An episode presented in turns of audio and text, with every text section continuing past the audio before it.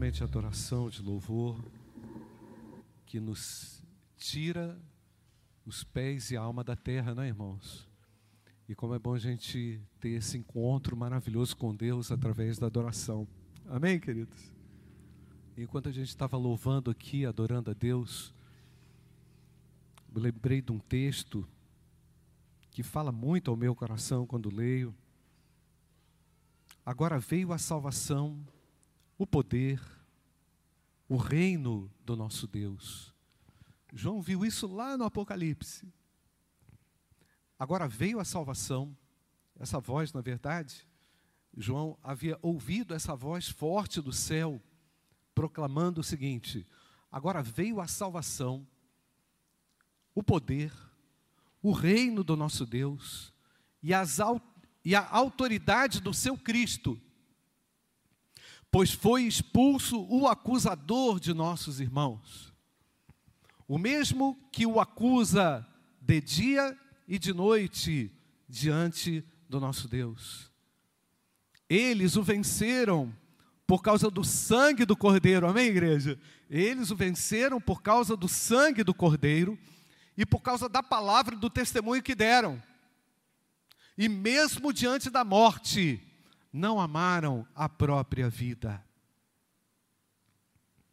Por isso, alegrem-se, ó céus, e vocês que neles habitam, ai da terra e do mar, pois o diabo desceu até vocês, cheio de fúria, sabendo que pouco tempo lhes resta o nosso Deus é poderoso, amém, irmãos? E quando olhamos para o futuro, quando olhamos para o amanhã, olhamos não só com otimismo, olhamos com a força da promessa de Deus, a força que a palavra de Deus produz em nós, porque caminhamos por fé, caminhamos na, na certeza da vitória de Deus, irmãos. Há um futuro já definido pelo próprio Deus. Um futuro já desenhado, escrito, muito bem desenhado e arquitetado pelo próprio Deus, Criador, sustentador de todas as coisas. Quero ler esse texto que vai basear aqui a nossa reflexão em Marcos capítulo 10, versículo 16. Então, tomando as crianças nos braços e impondo-lhes as mãos, as abençoava. Pondo-se Jesus a caminho, um homem correu ao seu encontro, presta atenção na nuance do texto, e ajoelhando-se diante dele, uma atitude de prostração, não é? Perguntou-lhe: Bom mestre, que farei para herdar a vida eterna? Jesus respondeu: Por que você me chama de bom? Ninguém é bom, a não ser um, que é Deus. Você conhece os mandamentos: não mate, não cometa adultério, não furte, não dê falso testemunho, não defraude ninguém, honre o seu pai e a sua mãe.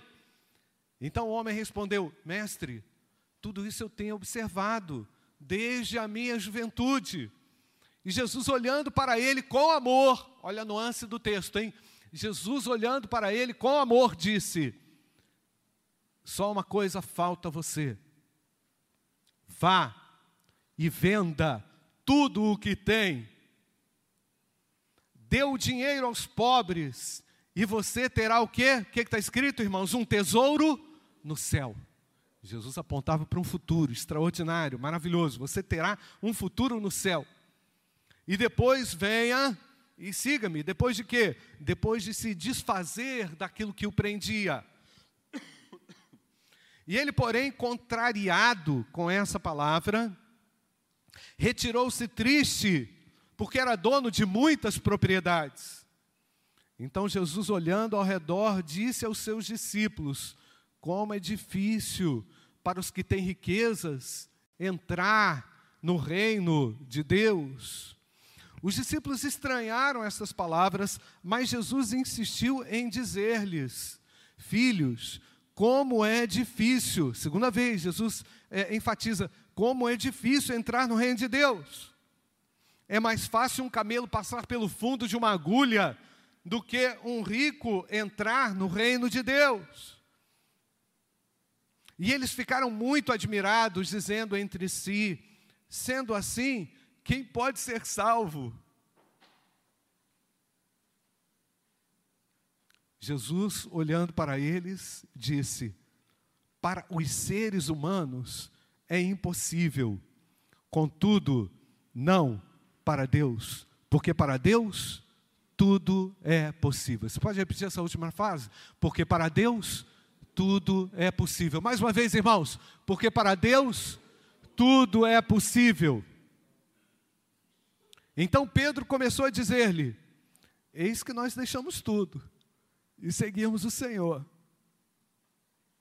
Jesus respondeu: Em verdade lhes digo que não há ninguém que tenha deixado casa, irmãos, irmãs, mãe, pai, filhos ou campos por minha causa e por causa do Evangelho, que não receba já no presente cem vezes mais casas, irmãos, irmãs, mães, filhos e campos, com perseguições.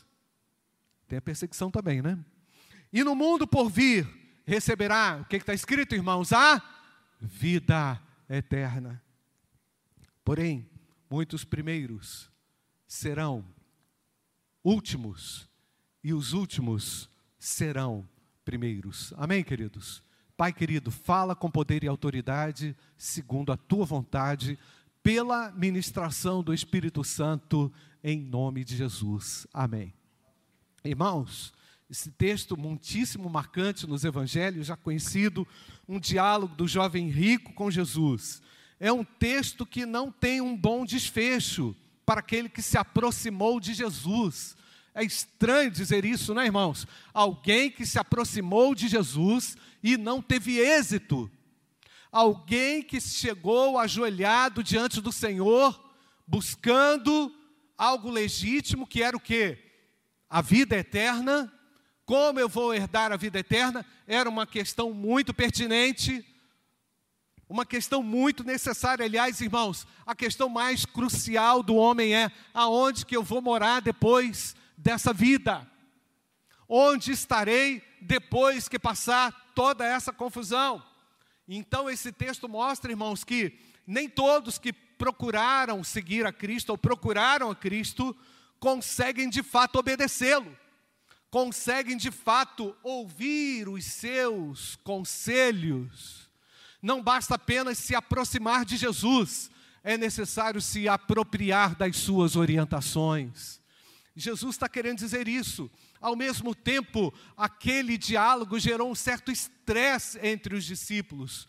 Como assim, Senhor? Nós já deixamos tudo, a gente já abandonou tudo, deixamos pescaria, deixamos a nossa casa, deixamos o nosso barco e a gente está seguindo o Senhor. E aí Jesus oferece um plus, oferece uma outra orientação. Se isso é impossível aos olhos humanos, e dá uma outra e uma grandiosa lição. Para Deus tudo é possível, amém, irmãos? Ele tem o futuro nas suas mãos, ele tem a vida em suas mãos.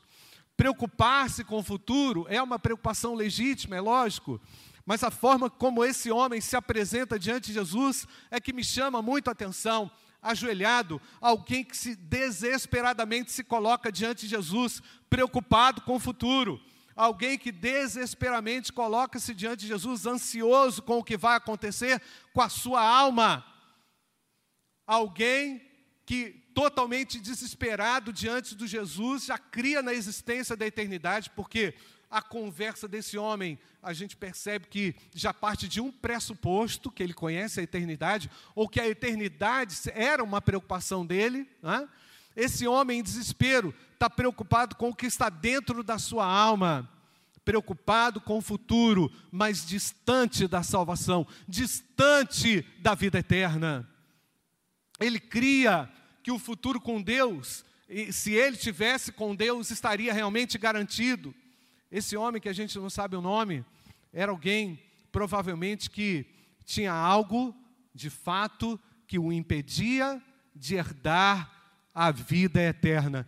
Deus estava ali, o próprio Filho de Deus, presente diante daquele homem, Mas eu sempre digo, gente, que a parte humana do milagre. A parte humana do milagre. A parte humana do milagre não foi feita. A parte humana do milagre se imbricou naquela situação. Por quê? Por causa do apego, por causa da necessidade de garantias terrenas a respeito do futuro. É? Enquanto Jesus dialogava e falava sobre algo que transcendia a própria vida e alcançava a vida eterna, aquele homem estava preso àquilo que era dessa terra, aquilo que é, produziria um futuro certamente, mas um futuro pequeno, um futuro não tão longevo como esse que Jesus aqui apresenta. O nosso Deus tem a vida eterna em Suas mãos, amém, queridos? E todo aquele que nele crê tem a vida eterna. Gente, quanta gente ansiosa hoje, eu não sei o resultado da eleição, mas quanta gente aflita, não é? O país está aflito, tantos que votaram no 13, como aqueles que votaram no 22. Está todo mundo aflito, não é? quem sabe uns mais felizes que outros, né? Mas a aflição é pertinente à vida, irmãos. A aflição é pertinente a esse tempo. Você percebeu o que aconteceu aqui, irmãos? Quando a gente exaltou o nome do Senhor, quando a gente engrandeceu o nome do Senhor, a gente saiu do lugar. Você percebeu, irmãos? A igreja subiu, não é? E logo a gente volta a pensar na realidade e a gente é tomado pela ansiedade e a gente precisa orar, amém, igreja? A gente precisa pedir a Deus que realmente governe a igreja, a sua igreja, o seu coração, o meu coração precisa do governo de Deus, amém ou não, queridos? Feche seus olhos, nós vamos orar. Pai bendito, nós queremos aqui, diante dessa realidade que o Senhor dá e que se oferece, que é a vida eterna, e diante da certeza que nós temos que há um futuro definido pelo Senhor, nós queremos apresentar, ó Pai, é, os pobres da nossa nação que não te conhecem ainda, Senhor. Aqueles que estão ignorantes a teu respeito, para que se regozijem com o futuro que o Senhor preparou. Para que todos aqueles que não te conhecem nessa terra possam te conhecer através do testemunho da tua igreja, do testemunho desta igreja, desta comunidade. Eu te peço, Senhor, que tu abençoes a nossa nação mas antes de abençoar a nação, abençoe os indivíduos dessa nação. Que os indivíduos dessa nação possam ter essa segurança que Jesus Cristo é a salvação. Em nome de Jesus. Amém. Amém. Há um futuro já definido por Deus, igreja. Você crê nisso ou não? Há um futuro definido pelo próprio Deus. Há um lar preparado na eternidade, igreja de Cristo. Mas é lógico, pastor, que nós queremos um governo que não contrarie o que Deus define na Sua palavra. Pastor, nós também não queremos que o Brasil tenha um futuro ruim, por causa dos homens, por causa dos governantes, é verdade. Mas eu quero dizer aqui o seguinte, irmãos: Deus, perdão, o Brasil não vai crer em Deus por causa de decreto. Tá certo, irmãos? Por causa de caneta de presidente. O país não vai mudar por causa de um partido político, no sentido da mudança real e autêntica. Não é? É lógico, irmãos, que a Igreja de Cristo não tem partido político, mas ela, ela tem princípios que ela vai é, conservar na medida em que ela se consagra ao Senhor Jesus. Então é daqui, irmãos, é do nosso núcleo, é da nossa igreja, é da nossa comunidade, onde o Espírito Santo precisa trabalhar para aperfeiçoar o nosso caráter, para melhorar a nossa, a, a nossa condição espiritual, para enfrentar aquilo que há por vir. O Evangelho não pode ser imposto na nossa nação.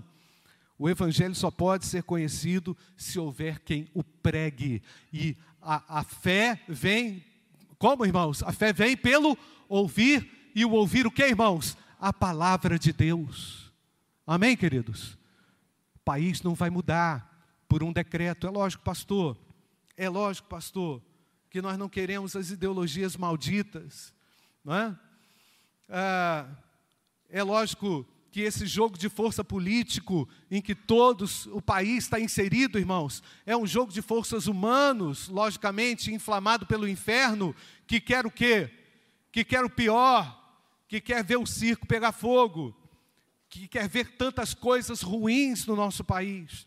A iniquidade não pode ser implantada pela força da lei. Mas que futuro é esse?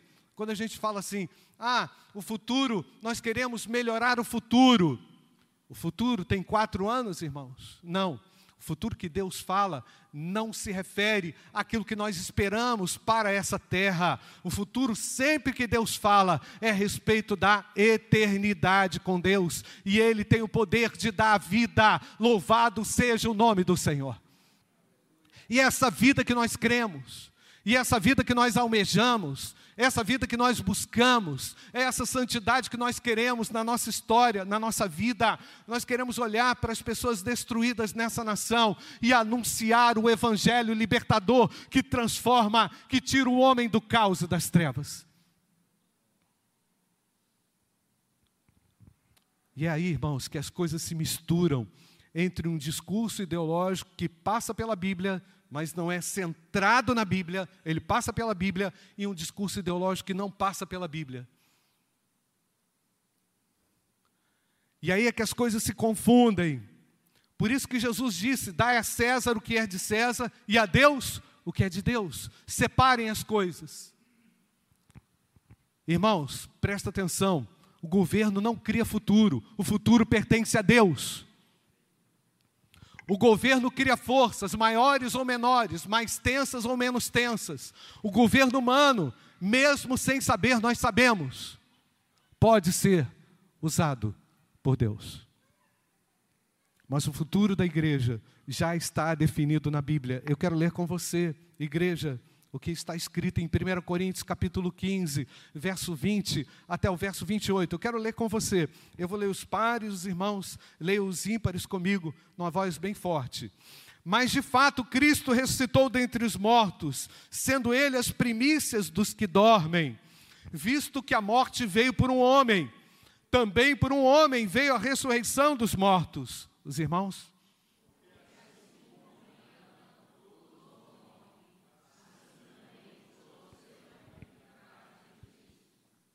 Cada um, porém, na sua ordem. Cristo, as primícias, depois os que são de Cristo na sua vinda.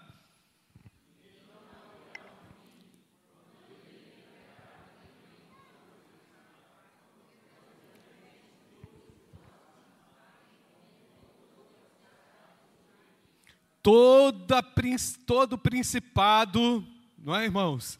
Toda potestade e todo poder serão destruídos. Você crê nisso ou não, irmãos? Quem vai fazer isso é Cristo. É Jesus Cristo, o Senhor da história, o meu Salvador pessoal. Você crê nisso ou não, irmãos? Porque é necessário que Ele reine até que tenha posto todos os inimigos debaixo dos seus pés. Os irmãos? Porque Ele sujeitou todas as coisas debaixo dos seus pés. E quando diz que todas as coisas lhe estão sujeitas, certamente exclui aquele que tudo lhe sujeitou. Versículo 27, os irmãos.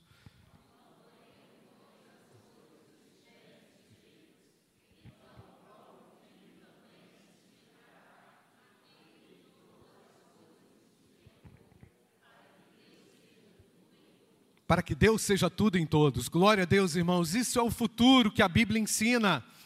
O texto diz, lá aquele texto primeiro que nós lemos, do Evangelho de Marcos, diz que alguém totalmente preocupado sobre como herdar a vida eterna. Quando se fala do futuro da nação, isso está nas mãos de Deus. Alguém disse: e o futuro das nossas crianças? Está nas mãos do papai e da mamãe, em casa, para ensinar. Ninguém vai ter o direito de ensinar aquilo que Deus não quer para o seu filho. E você, meu querido pai, você, meu, minha querida mamãe, tem o dever de conduzir os seus filhos a Cristo. Gente, mais do que nunca há necessidade de uma consagração dos pais, consagração da igreja, busca da igreja pela santidade. O melhor que você pode fazer, pai e mãe, quando, é o, quando o pensamento é sobre o futuro, é entregar as suas crianças a Cristo. Aliás, o texto mostra isso. O primeiro versículo fala que ah, Jesus abençoava as crianças. Eu quero a bênção de Deus no meu lar. É verdade, quero sim. Então, papai e mamãe, você vai ter que se empenhar mais. Independentemente aí de quem tenha ganhado a eleição. Viver um testemunho eficaz dentro de casa, servir de exemplo dentro de casa. Então, tomando as crianças nos braços, impondo-lhes as mãos, as abençoava. Você precisa treinar moralmente os seus filhos. Você precisa ensinar os seus filhos na palavra, não é? Para que eles conheçam a palavra de Deus e possam se desenvolver num futuro abençoado com Deus. Você percebe, irmãos, que há uma tentativa de deslocar o futuro que Deus define na Sua palavra por um futuro que nós queremos, com prosperidade econômica, com bem-estar, com inflação baixa, com desenvolvimento humano. Pastor, tudo isso é importante, eu sei, isso é muito bom, mas não confunda um futuro baseado num jogo de força política e um futuro que Deus define na Sua palavra. A mensagem que a igreja prega é a respeito de um futuro seguro, mediante a salvação encontrada em Cristo Jesus. E eu quero falar aqui com você algumas coisas. A primeira delas é: para que o seu futuro seja garantido na eternidade, você precisa reconhecer a bondade de Deus, a bondade dele. Jesus, ao ser abordado por aquele homem, o homem colocou um adjetivo de bom ali para o Senhor, bom mestre. É? E Jesus recusa aquele adjetivo. Por quê, irmãos? Não que ele não fosse bom, não fosse Deus, mas Jesus aponta para o Pai, para o Deus Pai, dizendo da bondade dele ao providenciar a salvação. Jesus trata a respeito da salvação. Bom mestre, que farei para herdar a vida eterna?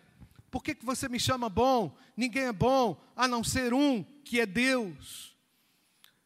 Jesus Cristo percebia aquilo que estava no coração daquele homem, que aquele discurso não era totalmente verdadeiro, porque o Senhor já conhecia aquilo que estava aprisionando o coração daquele homem. Jesus então aponta para a bondade de Deus ao ter providenciado a salvação, conforme o texto que a gente conhece, né, irmãos? Porque Deus amou o mundo de tal maneira que deu o seu Filho unigênito para que todo. Porque Deus enviou o seu Filho ao mundo, não para que condenasse o mundo, mas para que o mundo fosse o que, irmãos? Salvo por Ele. O mundo precisa ser salvo por Jesus Cristo, Filho de Deus, queridos. É a bondade de Deus que te dá condições de escapar da condenação eterna. É a bondade de Deus que aponta para Jesus Cristo, Filho de Deus, que te dá a chance de se arrepender dos seus pecados, de confessá-lo como único e verdadeiro Salvador. Esse é o futuro que a Bíblia ensina e a Bíblia ainda diz: salvai-vos dessa geração perversa. E um outro detalhe, irmão, segundo ponto, não adiantava ter decorado e ter conhecido também todos os mandamentos. Você conhece os mandamentos?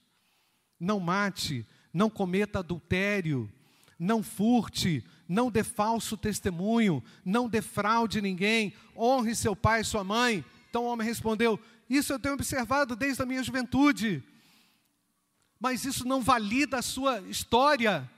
Jesus quer dizer a ele o seguinte: não adianta conhecer a palavra pela força da lei, não adianta conhecer a lei e não me conhecer.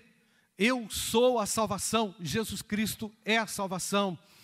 Jesus quer dizer com isso que aquele homem precisava ir, precisava encontrar algo mais fundo no coração dele, para que realmente ele conhecesse a salvação. Meus queridos, havia uma dureza impedindo que aquele homem fosse salvo. E Jesus olhou com amor para ele e disse: Falta uma coisa, seja livre de tudo aquilo que você tem, do teu dinheiro, dá aos pobres, e aí você vai ter um tesouro no céu. E depois disso, venha e siga-me. Aquele homem saiu contrariado com essa palavra, retirou-se triste, porque era dono de muitas propriedades. Para que o seu futuro seja garantido na eternidade, é necessário que você reconheça a bondade de Deus, revelada e manifesta em Cristo. Para que o seu futuro seja garantido na eternidade, não adianta conhecer os mandamentos. Para que o seu futuro seja garantido na eternidade, você precisa abandonar aquilo que é dessa terra, abrir mão daquilo que te prende, para que você seja livre e se encontre com o verdadeiro libertador. Jesus Cristo liberta o homem. Amém, igreja? Nós precisamos anunciar esse Cristo que transforma a nossa nação, mais do que nunca, precisa conhecer um Cristo que transforma, através do seu testemunho, do meu testemunho, ele me transformou e poderá transformar a muitos. Agora preste atenção, irmãos. Os judeus conheciam massivamente o Antigo Testamento. Os judeus conheciam massivamente os dez mandamentos, não era novidade. Mas Jesus agora vai tratar a individualidade. O reino de Deus é um reino onde Deus trata com indivíduos, com pessoas de todas as nações, onde o Espírito Santo vai trabalhando para que essas pessoas creiam em Jesus, o Filho de Deus. Pastor, nós queremos um Brasil diferente. Aí você olha o coletivo, é verdade, mas Jesus trabalhou na unidade, Jesus trabalhou individualmente. E depois ele falou o seguinte: vocês vão por todo mundo e façam o que, irmãos? E anunciem e preguem o evangelho individualmente, não massivamente. Percebe a diferença? Os judeus conheciam massivamente e não valia. E agora Jesus vai tratar na unidade. Nós vamos evangelizar o país à medida, irmãos, que nós é, nos despertarmos para essa verdade libertadora. Ele tem poder para salvar, você crê nisso ou não? Porque ele tem um futuro nas suas mãos. Feche seus olhos. Eu não sei como você entrou aqui, talvez perdido, talvez ainda ah, sem ter se encontrado, ou talvez ah, sem noção daquilo que Jesus é. Talvez você tenha entrado aqui preocupado com o seu futuro, ou preocupado com o que vai acontecer amanhã, mas eu quero dizer amanhã a você: o amanhã está nas mãos de Deus. Talvez você esteja preocupado aqui com algo que é irrelevante para a sua própria alma e para a sua salvação, mas Deus quer que você se liberte. Eu digo que é a parte humana do milagre. Você vai precisar abandonar, deixar aquilo que te prende. Quem sabe a exemplo daquele homem, você também esteja trabalhando só para ficar rico, ou só para ficar famoso na internet, eu não sei. Talvez você queira prevalecer a qualquer custo numa disputa, sem a ética, sem o valor real que Deus deseja. Quem sabe agora o Senhor esteja querendo realmente falar ao seu coração e mostrar que há um futuro assegurado nas suas mãos. A Bíblia ainda diz: portanto, humilhem-se debaixo da poderosa mão de Deus, para que Ele, em tempo oportuno, o exalte. Essa decisão é sua. Essa decisão é só sua. Aquele homem saiu triste daquele encontro com Jesus, esteve diante de Jesus. De repente você está aqui, está percebendo a presença de Deus aí tão perto. Você está percebendo como Deus está falando com você. Você precisa tomar uma decisão. Porque Ele trabalha na individualidade. Ele trabalha com a sua pessoalidade. Ele quer entrar aí na sua história. Para que a sua história mude. Para que você também tenha certeza, assim como nós temos, da salvação eterna. Você não pode viver essa vida só com as perdas que essa vida produz só com as circunstâncias complexas que essa vida produz. Você não pode viver nessa terra só arcando com prejuízo, sabe? De repente você cansou e hoje o Senhor te chama para que você tome uma posição ao lado de Jesus. Eu não sei como você está. Eu queria que a igreja fechasse os olhos e orasse por um amigo que está perdido numa causa humana, alguém que está perdido, travado.